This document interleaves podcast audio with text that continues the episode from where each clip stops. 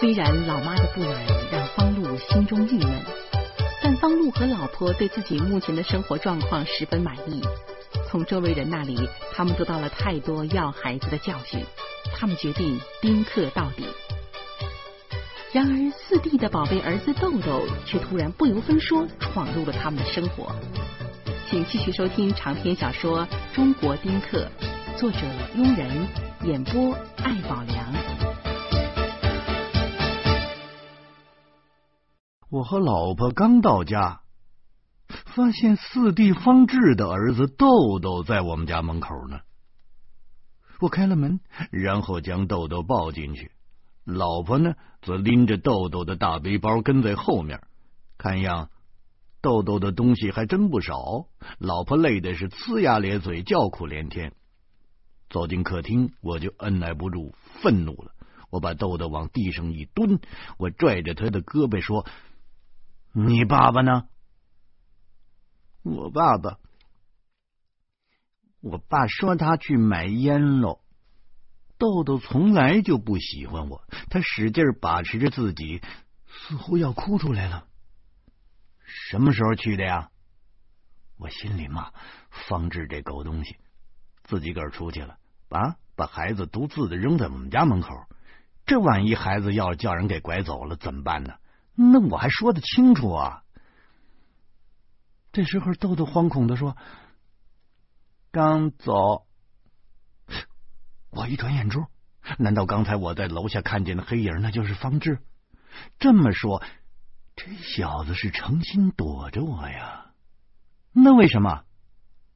我甩下豆豆，抓起了话筒，叮当叮当的在机器上敲起来。可恶！这方志的手机居然不在服务区。我又打他家里的电话，根本没人接。可能是三大爷的表情过于严峻了。等我再回头的时候，我看见豆豆噼里啪啦的掉起眼泪来了。这一回啊，我跟我老婆都慌了。我们俩同时冲到了豆豆的面前，问长问短，又拍又摸，可折腾了半天也不得要领。豆豆反而哭得更厉害了，都哭出声来了。我烦躁的一脚将冰箱踹开，我抓出了一根香肠，不由分说的塞进了豆豆嘴里，说：“不许哭！”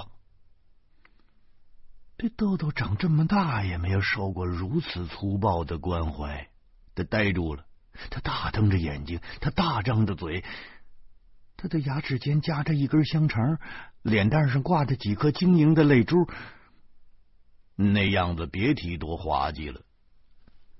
老婆先憋不住了，她捂着嘴跑进了卫生间，使劲的咳嗽。我心软了，终归是自己的侄子，于是轻轻的将豆豆抱上了沙发。我生硬的放在自己的腿上，假装和蔼的说：“豆豆，跟三大爷说，你爸爸到底干什么去了？嗯？”豆豆抽了两下鼻子，难过的说：“那真的，嗯去买烟了，买烟了。嗯嗯，他真的真那么说了。那他为什么带你到三大爷家来呀？他说什么了没有啊？嗯嗯，我爸说，我爸说，三大爷是文化人，是作家，有品级。”嗯，对了，我爸还说，您能把坏孩子教育成好孩子，嗯，能把我，把我，把我，我忘了。豆豆攥着香肠，然后饶有兴趣的看着我。我，我我能把你怎么样？哎呦，哎。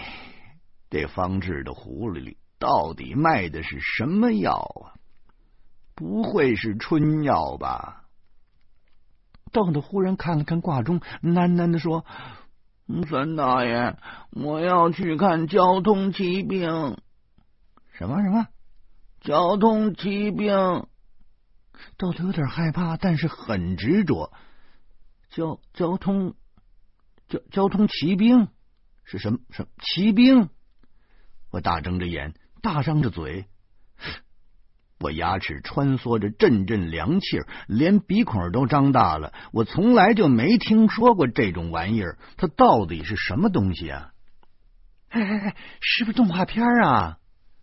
我老婆从卫生间里跑出来，她比我聪明，她猜出了豆豆的心思。豆豆拼命的点头，我只好打开电视。交通骑兵居然刚刚开始，看样子豆豆一直掐算着时间呢。我和豆豆一起看，这是我二十年来第一次看动画片儿，我只看了两眼就傻眼了。交通骑兵的主人公身披铠甲，头上长了一对犄角，名字竟然叫铁木真。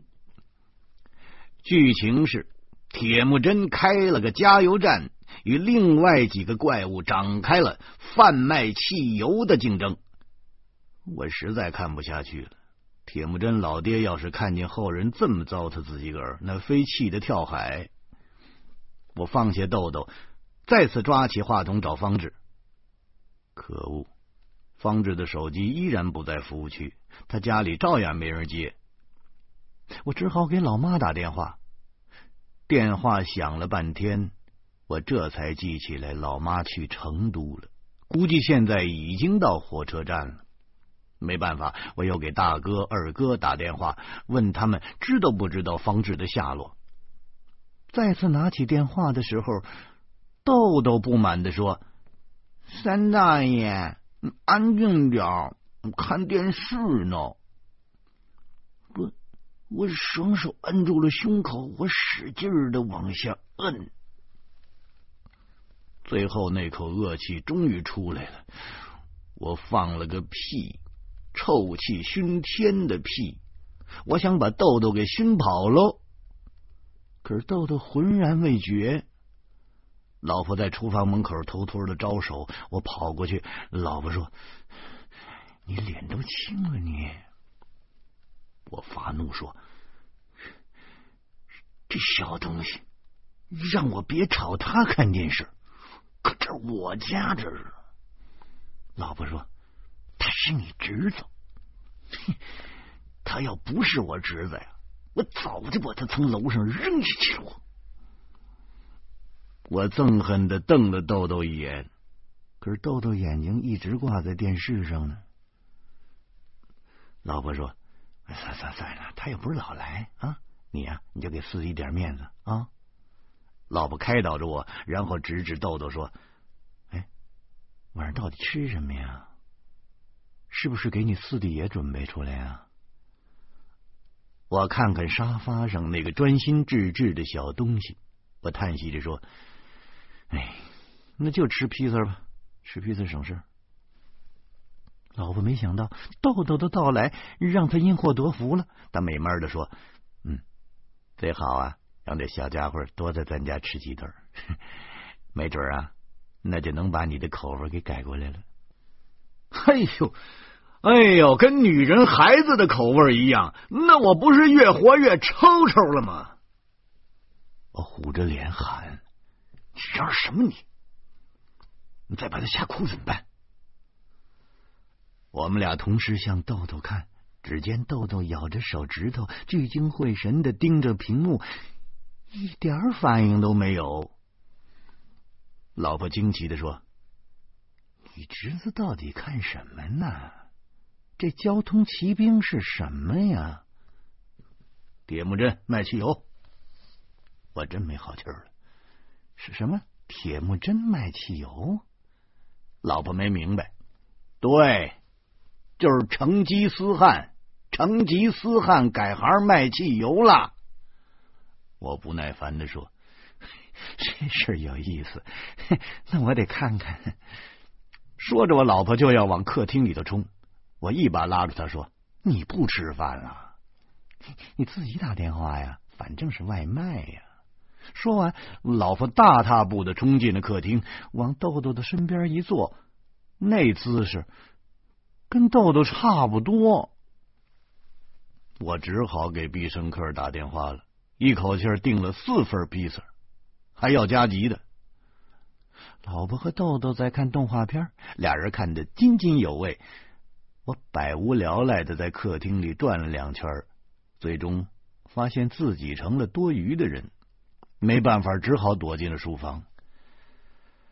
书房是我工作的地方，蒙骗读者和观众的小说剧本都是在这儿编出来的，偶尔还能背着老婆去黄色网站看看。我关上门，在书架上随便抽出了一本书，我囫囵的看，大约看了十分钟，一个字儿都没认出来。我恼怒的拿出了手机，又给方志打电话。依然不在服务区。大哥、二哥的家里倒是有人，可人家号称最近半个月就根本没见过方志的面，更谈不上知道他去向了。我躺在躺椅里，我痛苦的，我痛苦的就想打人。我浑身的骨头节，我啪啪的响，就跟要散架似的。说实话。我是真的不喜欢孩子，估计我老婆也差不多。不管是谁的孩子，只要在我的面前晃上几分钟，我就会油然生出一股要揍他的那个愿望。于是我就不得不强压着冲动，假装喜欢。所谓的强作欢颜，就是这意思。同样，也没有一孩子喜欢我。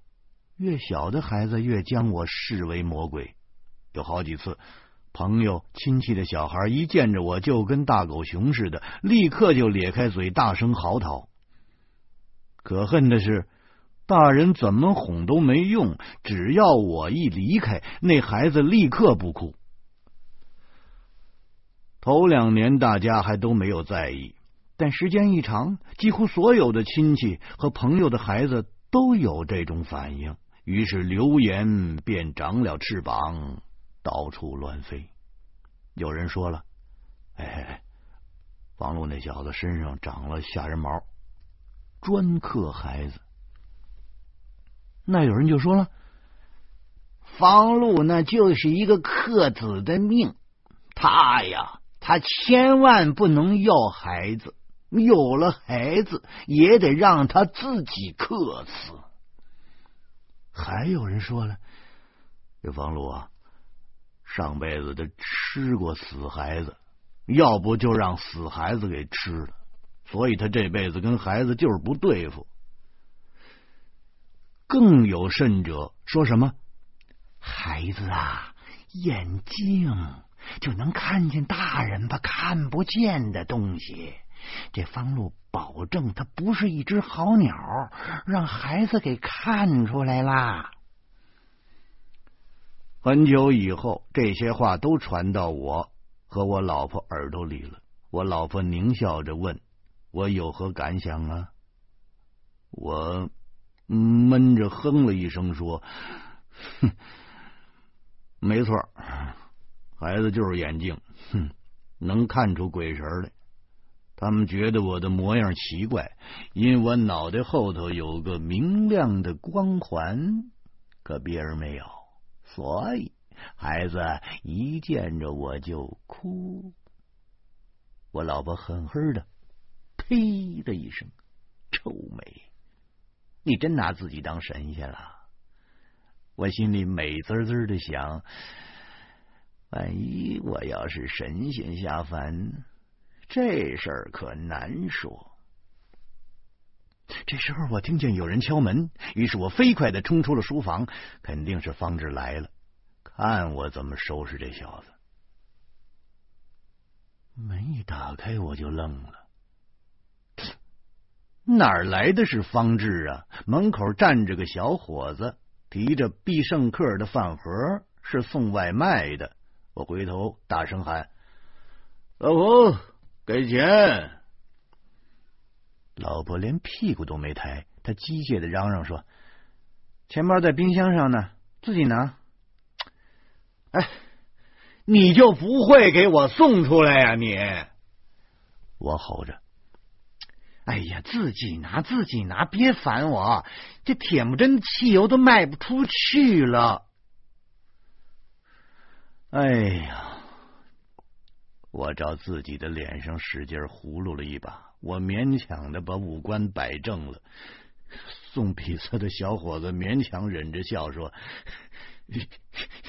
一百二十八块，加齐费十块，一共是一百三十八块。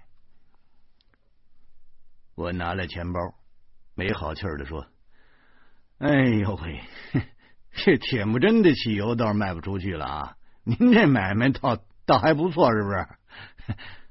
小伙子说：“我是骑车来的，我不用汽油。”现在的汽油买卖不好干，别说铁木真，就是金屋主也卖不出去。那为什么？您还不知道啊？原油涨价了，纽约交易所的石油期货价都都五十二美元一桶了。嗯，那北海布伦特原油也到四十七美元了。现在谁还敢做石油生意呀？小伙子收了钱，开了发票。笑嘻嘻的走了。嘿，我断定这孩子肯定是大学生，他勤工俭学呢。要不然他怎么知道纽约交易所的事儿啊？要不这孩子本人就是学石油专业的，他正琢磨着改行呢。快乐的生活。那就是快乐的日子比不快乐的日子多那么一点如果这句话成立的话，那我以前的生活还算是快乐的。如果没有孩子，我和老婆想去哪儿就去哪儿。丁克不怕远征难，万水千山只等闲。春天我们去南方，去霏霏的如丝梅雨中品尝淮扬菜。川菜、粤菜、湘菜和滇菜。秋天，我们去新疆或者是青海，在青海湖看鸟，在戈壁滩上吃地窖里的哈密瓜，饱览大漠孤烟的壮丽。如果没有孩子，我们可以打扮的像二十来岁的小青年，每天晚上在酒吧里打发灿烂的光辉岁月，在歌厅里整夜整夜的装疯卖傻。即便是玩到了后半夜，回家的时候也不会产生丝毫的歉疚，因为我们俩人在一块儿呢。如果没有孩子，我们的家就如宫殿一样的宽敞，我们可以光着身在屋里的走来走去，而不会有一点点羞愧。当然，我老婆也行，因为这是我们的家，我们爱怎么着就怎么着。如果没有孩子，我们可以在周末睡到中午十二点呢，然后懒洋洋的给商务中心打了个电话，大爷似的说：“嗯，派俩姑娘来。”啊，给我跟我媳妇做个足道，顺便给我带一斤肉包子上来，一块结账。如果没有孩子，那是多么快乐的生活呀！可是现在的问题是，我们俩凭空掉下一个孩子来，你说倒霉不倒霉？而那些快乐的日子就如同壮士一去，再不复返了。昨天晚上我折腾到一点多才睡下，可恨的是这么晚就寝，居然不是为了创作，不是为了挣钱，而是为了寻找方志的下落。我为了找到四弟，甚至屈尊给四弟的前任丈母娘、前任小舅子、前任大姨子都打电话了。可这家伙就如同石牛入海，他是杳无音信。老婆也没闲着，他是连蒙带骗，外加吓唬，想把豆豆糊弄睡下。可这孩子一门心思想找他爸爸。开始啊，眼泪呢还是一对儿一对儿的往下掉，后来呢，简直就是哭的死去活来了，就跟方志真的遭了什么不幸似的。最后。我听不下去了，我一狠心，我生生的把豆豆锁进了客房，然后把门反锁上了。哼，想跑你都没地方跑。当然，我给他准备了尿盆，还有一包饼干，一卷卫生纸。这豆豆可是真拧，他一直在客房里哭，整个单元都是豆豆呜呜咽咽的抽泣声。老婆打起精神，拉开豆豆带来的旅行袋，往里一看，我们俩都傻眼了。这这方志，他他蓄谋已久吗？这旅行袋里是牙膏、牙刷、毛巾、儿童沐浴液、玩具、文具、小提琴乐谱，还有换洗的背心、裤衩，居然还有几件换洗的小绒衣、小秋裤和小袜子。我老婆拖着自己的下巴颏，哎呦，这好像是长期作战的准备呀！他他他他他他他他方志到底要干什么呀？这是我我我我我这儿不不不不不是是是收容站呢！我这儿，我突然间竟然变成结巴了，舌头一个劲儿的在嘴里头转圈儿。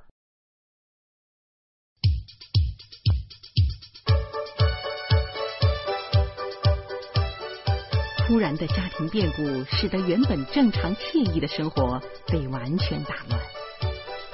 而从街坊的口中，方露了解到，原来励志宾客的自己竟是臭名远扬，方露不由得心绪恶劣。欢迎您明天同一时间继续收听长篇小说《中国宾客》。